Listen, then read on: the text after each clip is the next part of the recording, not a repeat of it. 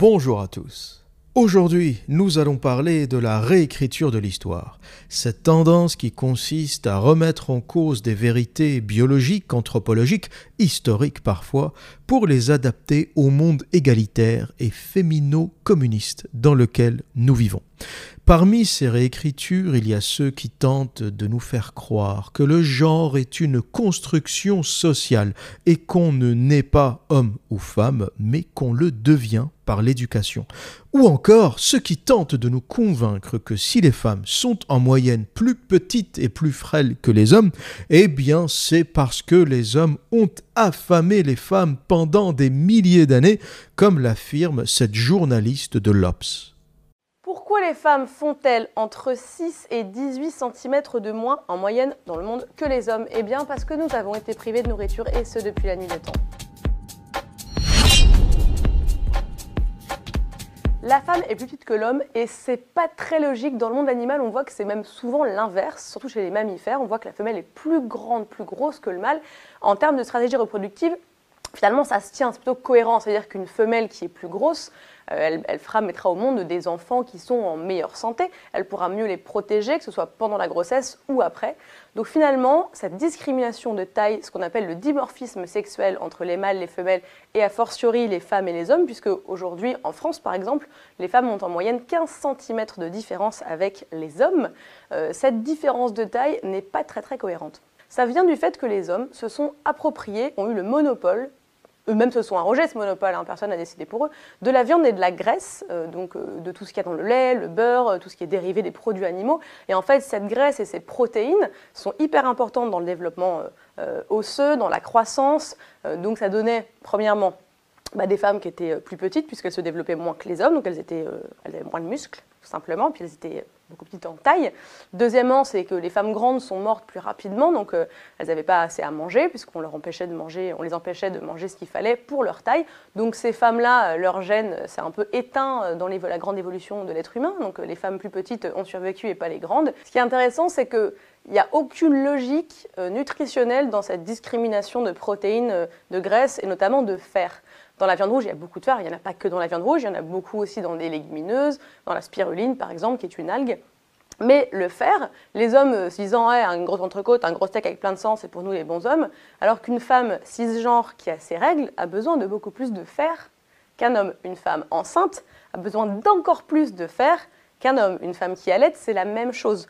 Donc en privant les femmes du fer dont elles ont besoin euh, par des symboliques virilistes, par des symboliques, euh, on va dire, complètement stéréotypales, euh, ces hommes-là, ces sociétés-là, faisaient en sorte que eh ben, leur progéniture ne grandissait pas très très bien et que les femmes ne menaient pas des très très chouettes grossesses. Jusqu'à présent, j'ai toujours pensé que ces théories étaient farfelues et plutôt marginales, et qu'à part quelques cerveaux malades atteints par le virus du féminisme, pour lequel malheureusement on n'a toujours pas de vaccin, la majorité de la population était plutôt épargnée par ces théories.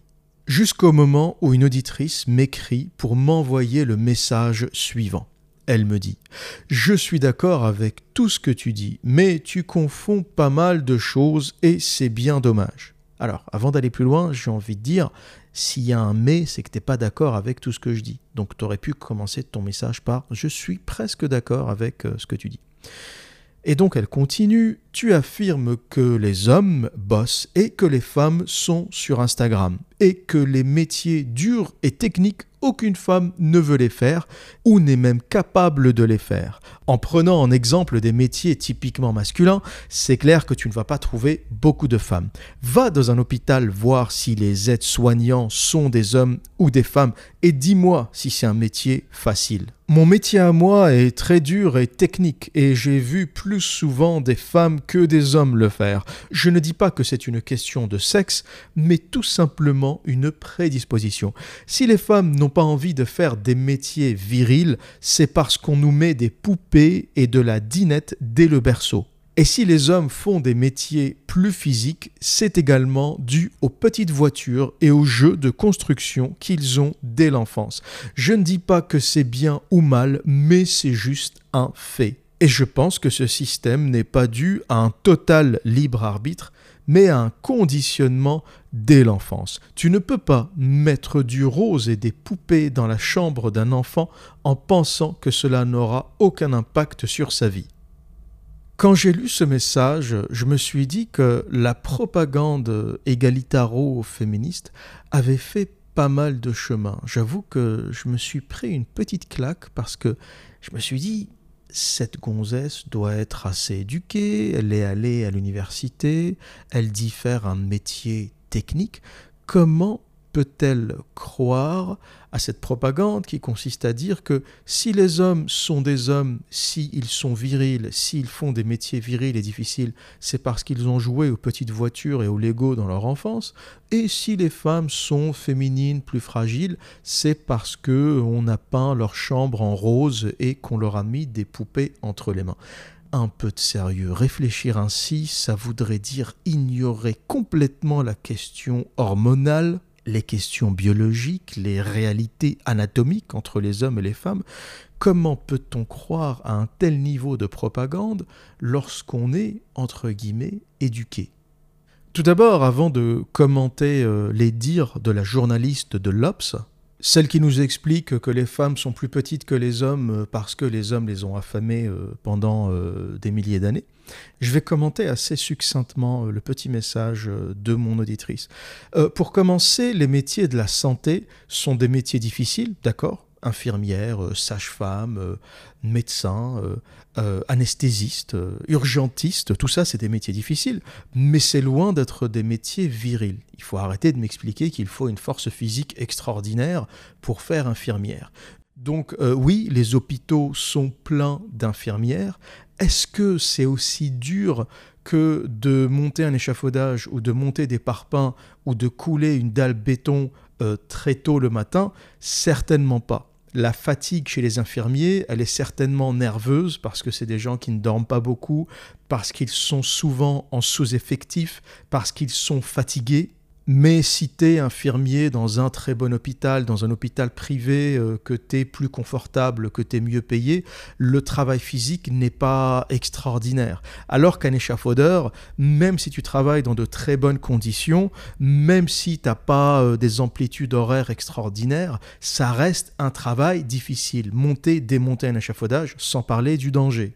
Donc ne pas confondre un métier qui peut être euh, fatigant, euh, stressant, euh, usant pour les nerfs, avec un métier qui demande de la force et de la puissance physique pure.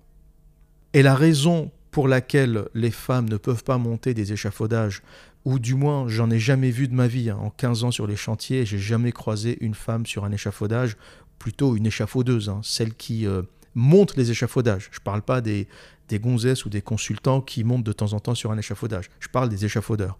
Et pareil pour les maçons, euh, dès qu'on touche un peu au béton, dès qu'on touche euh, au parpaing, au mur, à la maçonnerie, aux dalles béton, il n'y a pas vraiment de, femmes, il n'y en a pas du tout. J'en ai jamais croisé de ma vie, que ce soit en France ou en Angleterre.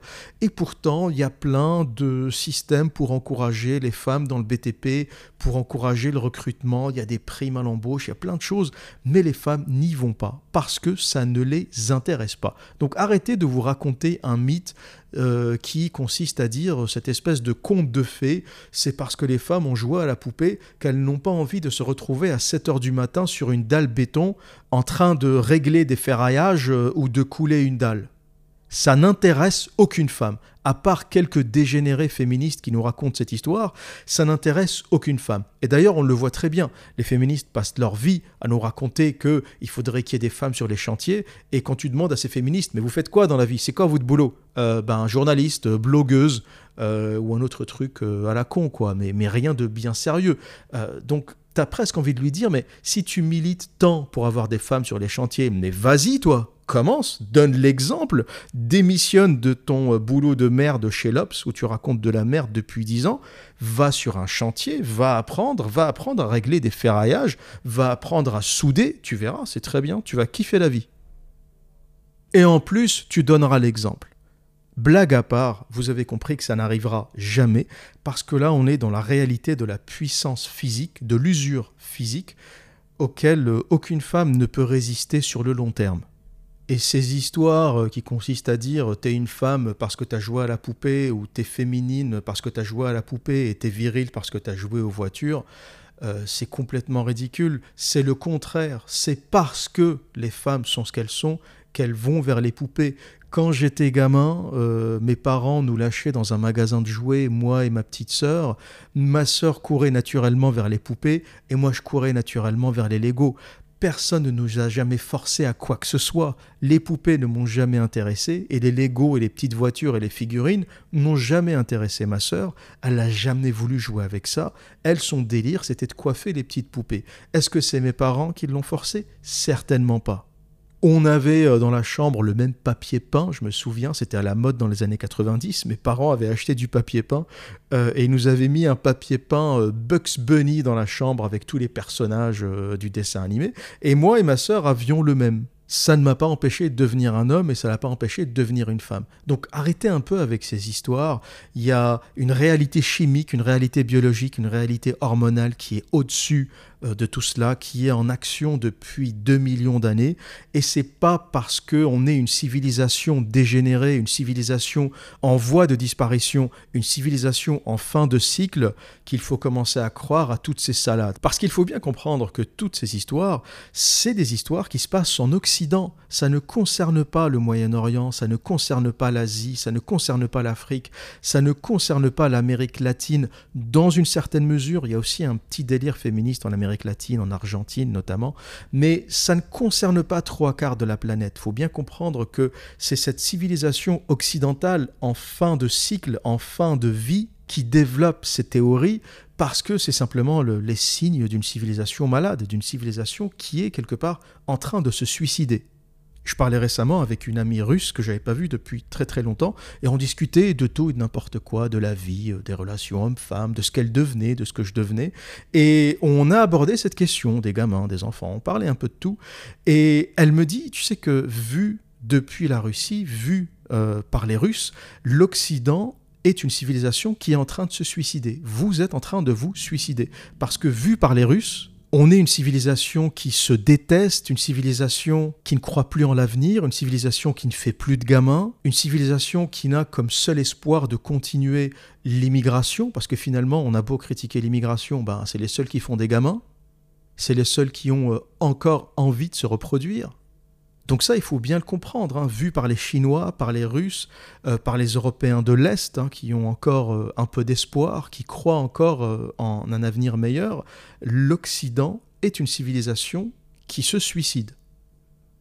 Et c'est pour ça que je dis souvent à des auditeurs qui m'écrivent parfois un peu déprimés du statut de l'Occident d'une façon générale, et, de la situation plutôt de l'Occident et de la France d'une façon particulière, euh, je réponds toujours, faut faire très attention. Cette dépression, elle n'est pas mondiale. Elle est française, elle est occidentale, mais elle n'est pas mondiale. Donc si tu es mal là où tu es, ben va dans un autre endroit où les gens ont encore un peu d'espoir, où les gens ont encore envie de vivre, où les gens croient en l'avenir faut être conscient que cette euh, dépression, elle est euh, occidentale, elle est peut-être même euh, très française quelque part.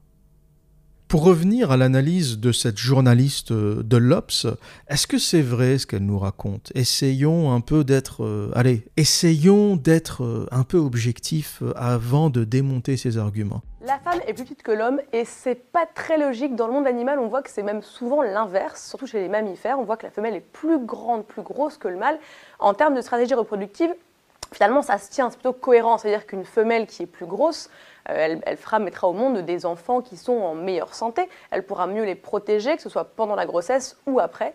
Donc finalement, cette discrimination de taille, ce qu'on appelle le dimorphisme sexuel entre les mâles, les femelles et a fortiori les femmes et les hommes, puisque aujourd'hui en France par exemple, les femmes ont en moyenne 15 cm de différence avec les hommes, euh, cette différence de taille n'est pas très très cohérente. Ça vient du fait que les hommes se sont appropriés, ont eu le monopole eux-mêmes se sont arrogés ce monopole, hein, personne n'a décidé pour eux, de la viande et de la graisse, euh, donc euh, de tout ce qu'il y a dans le lait, le beurre, euh, tout ce qui est dérivé des produits animaux. Et en fait, cette graisse et ces protéines sont hyper importantes dans le développement osseux, dans la croissance.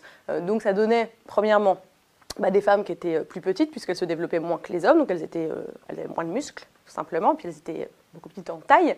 Deuxièmement, c'est que les femmes grandes sont mortes plus rapidement, donc euh, elles n'avaient pas assez à manger, puisqu'on leur empêchait de manger, on les empêchait de manger ce qu'il fallait pour leur taille. Donc ces femmes-là, euh, leur gène s'est un peu éteint euh, dans la grande évolution de l'être humain. Donc les femmes plus petites ont survécu et pas les grandes. Elle nous explique que chez les mammifères, les femelles sont plus grosses que les mâles, et l'homme serait quelque part une exception. On serait quelque part la seule espèce où les mâles euh, sont plus gros, plus dominants, euh, plus volumineux que les femelles. Et la raison qu'elle euh, qu'elle a trouvée euh, sans fondement euh, scientifique ou biologique. Hein. C'est quelque chose qu'elle a annoncé comme ça, euh, ni anthropologique ni historique. Elle a annoncé que les hommes avaient affamé les femmes pendant des milliers d'années, que les hommes avaient privé les femmes de protéines, de viande pendant des milliers d'années. Et voilà pourquoi, chez l'espèce humaine, les hommes sont plus grands, plus volumineux, plus costauds que les femmes. Et bien sûr, elle énonce tout ça sans recherche, sans argument, euh, sans support scientifique. Elle annonce ça comme une euh, vérité absolue. Et faut noter que chez les féministes, on est souvent dans le religieux. C'est quasiment du dogmatique. Pour moi, le féminisme, c'est un peu comme de l'intégrisme fondamentaliste on est dans le dogmatique, on est dans le religieux. Et bien sûr, le religieux ne s'affronte jamais au scientifique parce que, évidemment, il se fracasse la gueule à chaque fois euh, qu'il tente de le faire. Comment argumenter, comment expliquer, euh, pour rester dans le religieux, que le monde a été créé en six jours et que le septième jour, Dieu s'est reposé? Comment t'expliques ça de façon scientifique? Pourquoi euh, six jours? Pourquoi pas trois? Pourquoi pas dix? Pourquoi pas vingt jours? Pourquoi Dieu a créé le monde en six jours? Et puis six jours de quoi? Six jours terrestres, six jours martiens, six jours jupitériens, euh, six jours cosmiques. Six jours, ça veut dire quoi? Et pourquoi Dieu se serait reposé le septième jour? Ben c'est Dieu, omnipuissant, omniscient. C'est quoi ces histoires? Il se repose le septième jour comme un ouvrier. Bon, il n'y a pas de démonstration scientifique possible là-dedans. Le religieux, c'est c'est la foi, c'est une croyance personnelle, c'est une croyance privée. C'est pas quelque chose qu'on peut euh, raisonnablement analyser de manière scientifique parce que ça se casse la gueule à chaque fois. Et le féminisme, c'est pareil. Et pour commencer à démonter les arguments de cette journaliste, qui est censée être allée à l'école quand même, hein, c'est ça qui est assez impressionnant, tout ça c'est du bac plus 5, bac plus 7 parfois, euh, ça raconte des conneries pareilles avec euh, des diplômes universitaires. Euh, pour commencer, c'est complètement faux. Chez les mammifères terrestres, tous les mâles sont plus volumineux, plus gros, plus grands que les femelles. On peut observer ça chez les éléphants, chez les gorilles, chez les lions et chez les hommes. Pourquoi? Parce que chez le mammifère terrestre, la logique de la reproduction, c'est la logique du plus fort. Les mâles les plus forts combattent pour l'accès au sexe reproductif. Les mâles les plus forts chassent les mâles les plus faibles et ils sont les seuls à avoir accès aux femelles. Et lorsqu'on multiplie ça sur plusieurs milliers d'années, ben forcément, euh, les mâles les plus forts se sont reproduits et naturellement, les hommes les plus forts ont transmis leurs gènes et ont éliminé tous les mâles qui étaient plus frêles, euh, moins costauds, euh, moins solides, moins forts. Les hommes faibles ont été parfois même éliminés par les femelles qui ne voulaient pas d'eux et lorsqu'ils avaient accès à la femelle, il y avait souvent un gros gorille qui venait foutre une claque aux petits pour euh, se reproduire avec la femelle. Donc la logique de reproduction impitoyable chez les mammifères a fait que naturellement les hommes les plus forts, les plus grands, les plus costauds se sont reproduits. Par contre, ce qu'on observe, c'est que chez d'autres espèces animales, cette logique ne s'applique pas. Par exemple, chez les tortues, chez les lézards, chez les serpents, chez les araignées, chez les pieuvres, les femelles sont beaucoup plus grosses que les mâles elles sont parfois même énormes en comparaison aux mâles. Et il y a même un écart extrême chez certaines pieuvres où la femelle est 40 000 fois plus grosse que le mâle. Et vous allez me dire, mais comment se fait-il? Comment se fait-il que chez certaines espèces, les femelles sont énormes? Est-ce que la logique de la reproduction du plus fort ne s'applique pas? Eh bien, pas forcément, parce que l'évolution, c'est de l'opportunisme, et elle cherchera la meilleure stratégie pour se reproduire en fonction de l'environnement dans lequel elles se trouvent. Et donc chez ces espèces extrêmement vulnérables comme les grenouilles, les tortues, les lézards, euh, les serpents, qui sont euh, assez vulnérables aux prédateurs, la stratégie de reproduction qui consiste à avoir le plus fort qui se reproduit n'a aucun intérêt et la meilleure stratégie est celle d'avoir la femelle la plus grosse qui porte la descendance la plus abondante pour pouvoir survivre malgré toutes les attaques des prédateurs. C'est un peu la particularité de ces espèces, c'est qu'elles sont extrêmement vulnérables aux prédateurs, et que si elles avaient une stratégie euh, évolutionniste de privilégier les plus forts, même si tu as les serpents euh, les plus forts ou les lézards les plus forts, si tu as que 4 ou 5, bon ben il y a un aigle qui va passer, euh, il y a un autre animal qui va taper dedans et au bout de quelques années, t'en as plus, ils vont disparaître. Et donc pour ces animaux, la meilleure stratégie, c'est d'être les plus nombreux possibles. Voilà pourquoi ils ont des femelles énormes qui peuvent porter un nombre d'œufs énorme pour pouvoir nourrir tous leurs prédateurs et qu'il en reste une fois que tous les prédateurs euh, sont rassasiés. Voilà un peu leur stratégie euh, d'évolution. Plus on est vulnérable aux prédateurs, plus on est euh, facilement attaquable et plus la stratégie du nombre est celle qui fonctionne le mieux, ce qui n'est pas nécessairement le cas chez les prédateurs, ce qui n'est pas nécessairement le cas chez les gorilles. Les gorilles n'ont aucun intérêt à être des millions ou des centaines de millions parce qu'ils n'ont pas tant de prédateurs que ça et donc il vaut mieux avoir quelques gorilles forts, solides qui se reproduisent que d'en avoir euh, pléthore. Il y a certainement d'autres mécanismes plus subtils, plus compliqués, plus fins si on va chercher dans la biologie dans la microbiologie, dans la génétique, qui explique aussi ça. Mais la logique qui s'applique, c'est pas celle de l'homme qui a affamé la femme, celle de l'homme euh, qui a mangé euh, toute la viande issue de la chasse et qui n'a rien laissé aux femmes. C'est un peu plus subtil que ça. Je comprends pourquoi cette gonzesse a fini journaliste, parce que j'imagine qu'elle a rien pu faire d'autre. Il n'y a pas de secret dans la vie. Hein. Quand t'es bon, euh, tu finis chirurgien cardiovasculaire. Quand t'es mauvais, tu finis journaliste chez l'Obs. Hein. Ça, c'est la logique implacable du quotient intellectuel. Donc j'ai envie de dire à cette journaliste, au lieu de raconter de la merde sur YouTube, va t'acheter un livre, va t'éduquer, apprends des choses, lis un peu, lis. Ça m'a pris euh, trois minutes pour trouver ces articles. Internet est blindé d'informations aujourd'hui. Comment tu peux, en tant que journaliste, raconter autant de merde? Autre conseil, j'invite cette journaliste à aller chez la coiffeuse, fais-toi une jolie coupe, laisse-toi pousser les cheveux. Habille-toi comme une femme, achète une jolie robe, fais quelque chose, merde, c'est quoi cette dégaine? Qu'est-ce qui t'arrive, ma petite? Tu veux qu'on discute? Pourquoi autant de haine? Pourquoi autant de violence? Qu'est-ce qui se passe, ma poule? Et la pieuvre? La pieuvre aussi? Quarante mille fois plus lourde que le mâle. Qu'est-ce qu'elle a fait? Elle l'a privé de bouffer? Elle l'a pas laissé manger? Pour revenir d'ailleurs à cet article qui est excellent, c'est un article en anglais bien sûr, comme tout ce qui se fait aujourd'hui, comme tout ce qui se fait de qualitatif aujourd'hui, et même les Français euh, publient en anglais. Hein. Ne croyez pas que tous les articles en anglais sont produits par des Américains ou par des, par des Britanniques. Beaucoup de chercheurs français publient en anglais parce que c'est le seul moyen de se faire lire aujourd'hui. Ce même article explique aussi que la petite taille chez le mâle, donc chez certaines espèces bien sûr, dont la pieuvre, permet une plus grande agilité, permet de se déplacer rapidement parce que ces femelles sont tellement grosses qu'elles ne peuvent pas beaucoup se déplacer, elles sont obligées de rester planquées, rester dans un endroit. Hein. leur volume fait que si elles sortent, elles peuvent aussi euh, être euh, sujettes à, des prédateurs, s'exposer à des prédateurs. Donc la petite taille du mâle fait que il est agile, il peut se déplacer très vite. C'est aussi le cas chez les araignées. Il peut aller très rapidement vers la femelle, euh, la féconder, et ce qui est un défaut chez le mammifère terrestre est une qualité chez d'autres espèces, l'agilité, la capacité de se déplacer très vite dans un monde où la femelle est plutôt sédentaire. Et voilà pourquoi j'ai intitulé ce podcast La réécriture de l'histoire, c'est que on a une histoire qui est sérieuse, une histoire biologique, une histoire anthropologique, une histoire de la génétique, une histoire des espèces animales qu'on a cherché, qu'on a répertorié, qu'on a étudié pendant des centaines d'années.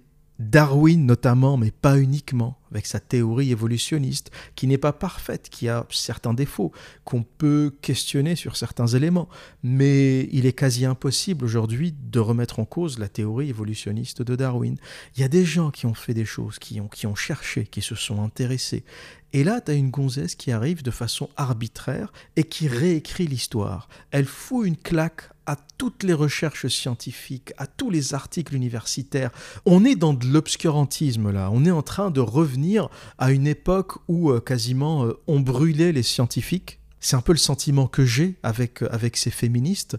C'est un peu comme les gens qui tentaient de brûler, c'est un peu comme l'Église qui tentait de brûler Galilée parce qu'il avait dit que la Terre tournait sur elle-même. Oh là là là là là, imagine l'info. Ce qui est marrant, c'est que les Grecs le savaient bien avant. C'est pour ça que euh, faut pas croire que l'illumination ou l'intelligence c'est un état constant chez l'homme. On a eu des, des parenthèses obscures. Voilà, il y a eu l'illumination chez les Grecs, il y a eu du talent chez les Grecs. On savait déjà euh, chez les Grecs que la Terre était ronde, euh, qu'elle tournait autour d'elle-même, qu'elle tournait autour du Soleil. On savait ces choses-là. Ensuite, l'Église catholique arrive, elle se met à cramer les scientifiques. C'est quelque chose que tu ne peux plus dire. On va te brûler sur un bûcher si tu dis, si tu as le malheur de dire, et pourtant elle tourne. il est important de se rappeler que si on ne mène pas les bons combats, l'obscurantisme nous guette systématiquement. Si on ne mène pas les bons combats et qu'on laisse ces journalistes incompétents, médiocres, réécrire l'histoire, on prend le risque de retomber dans des airs obscurantistes où on viendra bientôt euh, brûler les scientifiques. Aujourd'hui, on brûlera les non-féministes. T'es pas féministe Au bûcher. T'es pas convaincu que les femmes sont petites parce qu'elles n'ont pas mangé assez de viande Au bûcher. Et heureusement, tout n'est pas obscurantiste. Hein. Dans le domaine des rapports hommes-femmes, il y a un livre, plutôt dans le domaine de la sexualité, de la différence euh, entre l'homme et la femme, ce qui fait la femme, ce qui fait l'homme. Il y a un livre, c'est pour moi euh, un chef-d'œuvre, c'est le meilleur livre qui n'ait jamais été écrit sur le sujet. C'est le livre de Luan Brizandine, Les secrets du cerveau féminin. Tout le monde doit lire ce livre, homme comme femme. Je vous mettrai un lien dans la description de cette vidéo.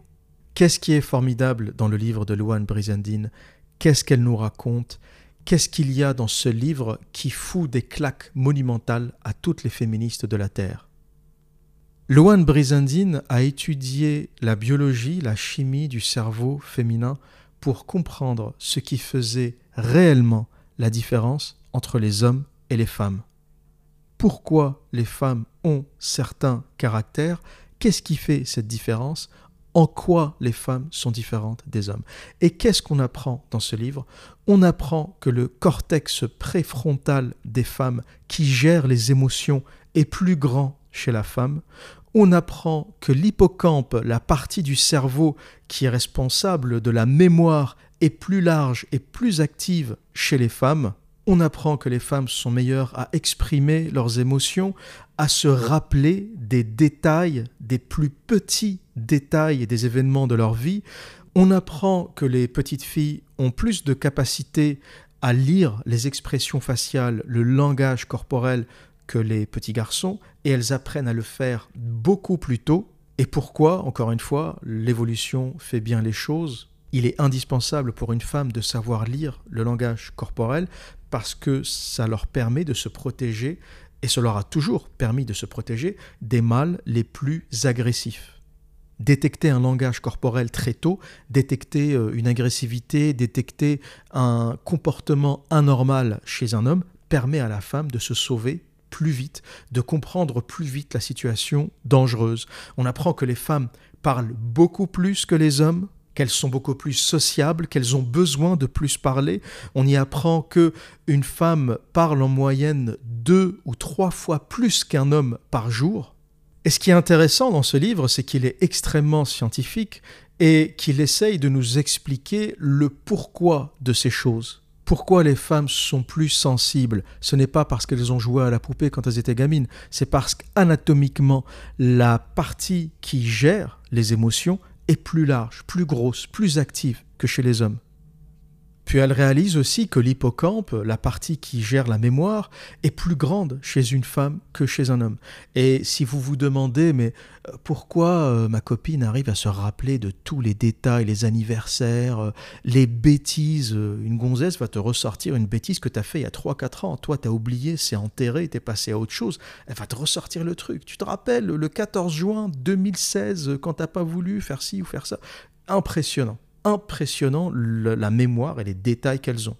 Et dès qu'on est un peu sérieux, dès qu'on dépouille son esprit euh, de toute la propagande, de tout l'intégrisme intellectuel des féministes, on retombe sur nos pieds, on retombe sur les réalités euh, biologiques euh, qui font l'homme et la femme.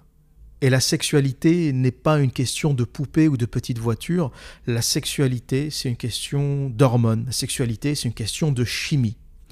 C'est assez intéressant d'ailleurs en faisant des études sur les fœtus, on remarque, et c'est même assez magique d'ailleurs, ça me fascine ce genre de choses, c'est incroyable. Euh, les croyants vont dire que c'est divin, euh, personnellement je ne suis pas croyant, mais ça me fascine de voir ce, genre de choses, ça, me fascine de voir ces évolutions naturelles, on a l'impression qu'on est dans un code. Voilà, j'ai l'impression que quelqu'un ou que quelque chose ou qu'une une espèce de force mathématique a à planifier tout ça tellement c'est réglé comme une horloge et ça fonctionne comme un code informatique. Peut-être qu'on est aussi dans une matrice, il y a plein d'explications à ça, mais le code est tellement parfait qu'il ne peut laisser personne indifférent, même les, même les plus rationnels, même les plus scientifiques des scientifiques. Et ce que ce code nous raconte, ce que cette histoire nous raconte, c'est que jusqu'à la septième semaine, le fœtus homme et femme, le fœtus mâle et femelle, sont exactement identiques. Il n'y a aucune différence. Jusqu'à la septième semaine, on ne sait pas encore ce que va donner ce truc. Et ensuite, comme par magie, dès la septième semaine, il y a l'expression d'un gène sur le chromosome Y qui induit des changements, entraînant le développement des testicules. Les testicules déclenchent la fabrication de la testostérone, l'hormone mâle. Et au bout de neuf semaines de gestation, on a l'appareil reproductif masculin qui se développe. Et toute la chimie s'ensuit, le cerveau masculin se développe, les organes génitaux se développent. Et c'est assez incroyable lorsqu'on observe ça. Au départ, on a quasiment la même chose jusqu'à la septième semaine, aucune distinction, et tu as un signal qui arrive comme ça, tu sais pas d'où ça tombe, il y a, un signal génétique, il y a l'expression d'un gène euh, sur le chromosome Y, boum, il envoie le signal et il décide que tu seras un homme. Tu as les testicules qui commencent à sortir, la testo commence à bombarder l'intégralité du corps, le cerveau change, le système reproductif change. Si ça c'est pas magique, je sais pas ce que c'est. Quand t'as une grognasse à côté qui t'explique que c'est à cause des voitures et des poupées, t'as envie de foutre des tartes dans la gueule. Honnêtement, honnêtement, j'aime pas la violence, je suis pas un violent, mais quand tu vois la, la, la, beauté de la génétique, la beauté de la science, la beauté de la biologie, et tu vois une espèce de greluche aux cheveux courts, euh, ouais, c'est parce que j'ai joué à la poupée que je suis une femme. Mais non, connasse. Intéresse-toi un peu à la biologie, intéresse-toi un peu à la vie, bon sang de bon sang. La bêtise, ça va deux secondes. La connerie, ça va deux secondes. Ça va se finir à coup de savate, cette histoire. Si vous me demandez, mais comment le féminisme va-t-il être éradiqué? Moi, je vais vous le dire, à coup de savate. Affectueusement et avec respect, mais à coup de savate quand même. Il n'y a rien qui mérite le poil plus que l'obscurantisme, plus que l'incompétence, plus que le manque de savoir. Je pense que le problème de toutes les sociétés humaines qui s'effondrent, c'est la mort du savoir. Dès qu'on a les obscurantistes, et je considère les féministes comme des obscurantistes au même titre que les obscurantistes religieux, hein, c'est pareil. Pour moi, un taliban ou une féministe, c'est la même chose. Euh, c'est juste qu'ils racontent euh, des conneries différentes. Ils sont pas d'accord sur les conneries, ils racontent pas les mêmes conneries, mais ils racontent tous les deux des conneries. Et le seul moyen de lutter contre ça, ben, c'est d'informer, c'est d'informer, c'est de faire circuler l'information, c'est de lire, c'est de s'éduquer, c'est d'arrêter de prendre pour argent comptant euh, ce que racontent ces journalistes gauchistes qui sont, je pense, eux-mêmes un peu malades, un peu dérangés, qui ne sont pas dans la, dans la vie, qui sont un peu hors sol. Il hein. ne faut pas oublier que le journaliste, c'est quelqu'un qui vit entre le 1er et le 17e arrondissement de Paris. Déjà, au-delà du 17e, ça devient dangereux pour eux, 18, 19, 20e, sans parler de la banlieue. Hein. Mais déjà, au-delà, ça commence à devenir trop dangereux et trop pauvre pour eux. Ils vont tous à la même école, ils ont tous appris la même chose, ils sont tous formatés pareil, ils racontent tous euh, les mêmes trucs. Et ils sont vraiment complètement à l'extérieur de, de, la vie réelle. Voilà, c'est des gens qui savent même pas euh, comment poussent des fruits, des légumes. Ils, sont vraiment complètement déconnectés. Et cette déconnexion du monde leur permet de théoriser tout et n'importe quoi. Si cette jeune dame aux cheveux courts euh, de chez Lops s'était intéressée au développement du fœtus, s'était intéressée aux chromosomes X et Y, s'était intéressée euh, au développement de, l'homme et de la femme, tout simplement, elle n'en serait peut-être pas euh, à raconter autant de conneries. Si elle s'était intéressée à l'anthropologie, euh, elle ne raconterait peut-être pas autant de conneries. Si mon auditrice avait lu le livre de Louane Brizendine, Les secrets du cerveau féminin, elle ne raconterait peut-être pas autant de conneries, ou du moins elle n'aurait pas adhéré à cette propagande féministe qui raconte accessoirement que euh, nous naissons tous neutres, on n'est ni garçon ni fille, que les organes génitaux, tout ça, c'est des détails, les chromosomes XX, XY, euh, les gènes, la testostérone, les estrogènes, tout ça, c'est des conneries. Tu peux choisir ton genre quand tu veux. Si tu veux être une petite fille, tu es une petite fille. Si tu veux être un petit garçon, tu es un garçon. Si tu veux être un chimpanzé, tu as peut-être le droit aussi. Hein. chimpanzé, macaque, choisis ce que tu veux. Bokeh. Tu peux choisir aussi d'être une table, une chaise, un Bill Bokeh. Tu as le droit de t'identifier à une raquette de ping-pong. Tu pourras mettre sur ton CV euh, Mademoiselle Duglantine Duffion, euh, identification de genre, raquette de ping-pong. Puis demain, tu seras euh, lampadaire, luminaire, pourquoi pas? La majorité du temps, je te le dis, tu seras quand même une connasse. Hein. Tu peux t'identifier à ce que tu veux. Mais accessoirement, pourquoi pas? Et pour revenir à cette question, c'est avec ça que je vais euh, conclure ce, podcast. Vous savez qu'on m'a beaucoup critiqué lorsque j'avais parlé à une époque euh, du suicide chez les transgenres. C'est un vrai sujet parce que les transgenres très peu, arrivent à l'âge adulte parce que la souffrance est tellement grande pour diverses raisons. Et j'ai jamais fait cette vidéo euh, pour me moquer des transgenres. Je, les respecte dans ce qu'ils font ou dans ce qu'ils veulent être. Euh, je respecte aussi leur douleur parce que je pense que c'est plus de la, de la douleur euh, et de la souffrance qu'autre chose. Mais on m'avait dit, quand j'avais parlé de ça, l'observateur, c'est réducteur quand tu dis que les transgenres finissent par se suicider parce qu'ils savent pas ce qu'ils font. eh bien, peut-être que l'observateur n'avait pas si tort que ça, parce que je suis tombé récemment sur un article extrêmement intéressant à ce sujet, qui titre Suède, face à la vague des transgenres, le pays commence à douter. Le plus prestigieux hôpital de Suède revoit son protocole et ne donne plus d'hormones aux mineurs. Le premier pays au monde à avoir reconnu le droit des transgenres va-t-il faire marche arrière? Il faut savoir qu'en Suède, jusqu'à présent, tous les traitements sont pris en charge dans des cliniques publiques. Dès 16 ans, bloqueurs de puberté pour les plus jeunes, injection de testostérone ou d'estrogène, opération de la poitrine, orthoptiste pour changer de voix, épilation, greffe de barbe, etc. Tout ça pris en charge euh, par l'équivalent de la sécurité sociale euh, suédoise.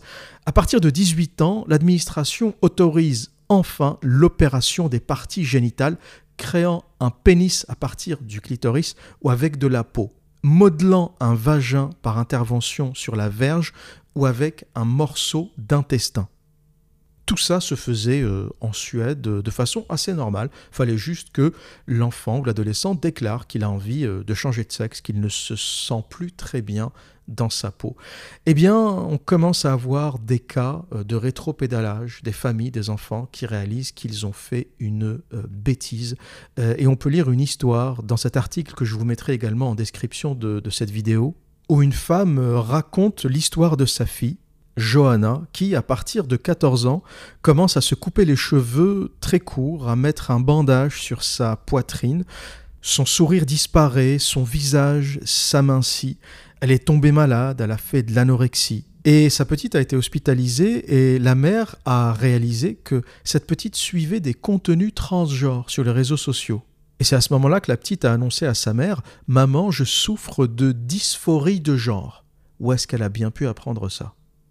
Elle lui dit qu'elle ne supporte plus son corps, pour finir par décider de devenir Casper, un petit garçon. Sauf que cette crise a fini par lui passer, Dieu merci, avant les interventions sur les parties génitales, parce que là, pour le coup, ça devient irréversible. Et à 19 ans, Johanna, cette petite fille, réapparaît en fille, ce qu'il y a de plus normal, bientôt une femme.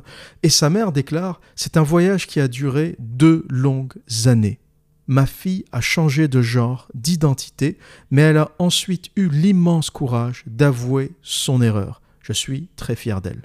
Et je pense que pour que la Suède fasse un rétropédalage aussi important, il y a eu énormément de cas de regrets, et même chez les Suédois où le féminisme a fait énormément de dégâts, ça reste un peuple du Nord extrêmement rationnel, extrêmement carré. Faut pas prendre euh, les Suédois pour des idiots. Hein. C'est vrai que à force de voir autant de gauchiasseries s'installer, à force de voir autant de fragilité euh, dans cette société, on a vraiment l'impression que la Suède part en couille. Mais il y a toujours une petite lueur d'espoir, euh, voilà, quand on revient à la raison la raison va nous sauver. Il n'y a que la raison qui va nous sauver. L'émotion est ce qu'il y a de plus dangereux pour l'espèce humaine. C'est bien de l'émotion de temps en temps. Tu écoutes un petit morceau de Beethoven, tu coules une larme, c'est pas la fin du monde. Tu peux un peu kiffer la vie. Mais quand l'émotion euh, règne sur tous les aspects de ta vie, t'es foutu. T'es foutu. Il n'y a que la raison qui nous sauvera. Et donc j'imagine que quand une batterie euh, de médecins, de scientifiques, euh, de psychologues, de psychiatres ont commencé à s'intéresser à ces petits-enfants, ils ont remarqué que c'était moins évident que ça. Que c'est pas parce qu'un gamin de 5 ans te dit euh, Papa, je pense que je suis une fille, qu'il faut tout de suite commencer à le charger d'hormones et, changer de sexe. Faut arrêter les conneries. Il a peut-être entendu ça à la télé. Il a peut-être, euh, ou elle a peut-être entendu ça sur les réseaux sociaux, comme l'a découvert la mère de Johanna. Johanna suivait du contenu trans euh, sur Internet. Elle a découvert un nouveau vocabulaire, euh, dysphorie de genre. Elle a dû faire une crise pour plusieurs raisons, parce que son problème était plus large. Anorexie, elle a plus envie de manger. C'est compliqué, hein, les, les, les, les, enfants qui, qui font des crises à 14, 13 ans, carrément dans l'adolescence, les petites filles commencent à avoir leurs règles, à voir leur corps qui change. Ça peut être un choc euh, pour, le, pour le cerveau, pour le corps. Certaines peuvent rejeter ce corps qui change sans pour autant euh, avoir envie de devenir des hommes.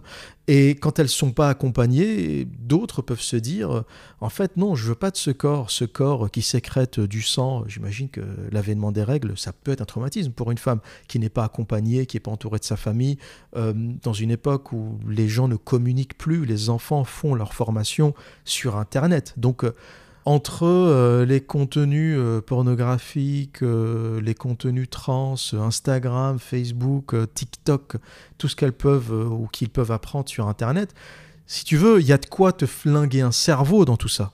Si t'as pas la structure derrière, si t'as pas le daron pour te donner deux trois claques de temps en temps pour te remettre le cerveau en place, ça peut partir en sucette la petite Johanna qui est accompagnée que par sa mère, s'il y avait le daron derrière pour faire les gros yeux, je te garantis qu'elle aurait oublié cette histoire de je veux devenir un homme, euh, je veux devenir une voiture, un canapé, un chien. Euh, ces trucs-là, elle aurait oublié.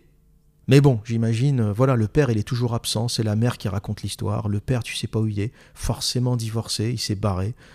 la mère lui a pourri la vie et il est parti. Et c'est ça la vraie histoire de Johanna, c'est pas une histoire de changement de sexe ou de trans ou autre chose. C'est l'histoire du père qui s'est barré, de la mère euh, débordée, mère célibataire, qui sait plus trop quoi faire euh, entre euh, sa petite fille, le boulot, donc elle la jette, elle la laisse abandonner avec son iPhone sur Instagram, à regarder tout et n'importe quoi. La gonzesse, elle a le corps qui change, c'est en train de devenir une femme, elle n'est pas accompagnée. T'as un tas d'idées qui lui passent par le cerveau, qui lui flinguent le cerveau, et elle en arrive là. Ah, j'ai fait une dysphorie de genre. Bonjour maman, j'ai fait une dysphorie de genre. Euh, viens, on va à l'hôpital, je vais prendre des hormones. Mais ferme ta gueule, qu'est-ce que tu vas prendre des hormones? Tu l'as vu celle-là? Deux tartes dans ta gueule. Avant que la baffe ne parte, le cerveau se remet en place instantanément. Et donc je dis euh, bravo à la Suède pour ce rétro-pédalage, euh, bravo à ce peuple rationnel d'avoir osé dire qu'il s'est trompé, bravo à cet hôpital qui arrête d'administrer automatiquement les hormones et qui arrête d'effectuer automatiquement les, les interventions chirurgicales et qui prend aujourd'hui beaucoup plus de temps, beaucoup plus de précautions, qui est beaucoup plus vigilant sur les changements de sexe qu'il ne l'a été. Euh, par contre, j'ai envie de dire, euh, ça doit être un sacré carnage pour tous ceux qui l'ont fait et qui réalisent par la suite que c'était plus une crise d'adolescence qu'autre chose. Et si tu n'as pris que des hormones, tu peux arrêter de les prendre, tu vois, c'est pas la fin du monde. Si t'es passé sous le bistouri, euh, bon courage. Donc, à mes détracteurs, l'observateur ne raconte pas de la merde. Tu peux reprendre une vidéo que j'ai fait il y a trois ans sur la question du suicide chez les trans. Et il a fallu trois ans, trois ans plus tard, pour que la Suède euh, me donne raison. Voilà pour aujourd'hui, voilà ce que j'avais à dire au sujet de la réécriture de l'histoire. Armez-vous de raison, armez-vous de rationalité, il n'y a que ça qui nous sauvera. Voilà pour aujourd'hui. Et que dire d'autre? Eh bien, comme à mon habitude, prenez soin de vous et à très bientôt.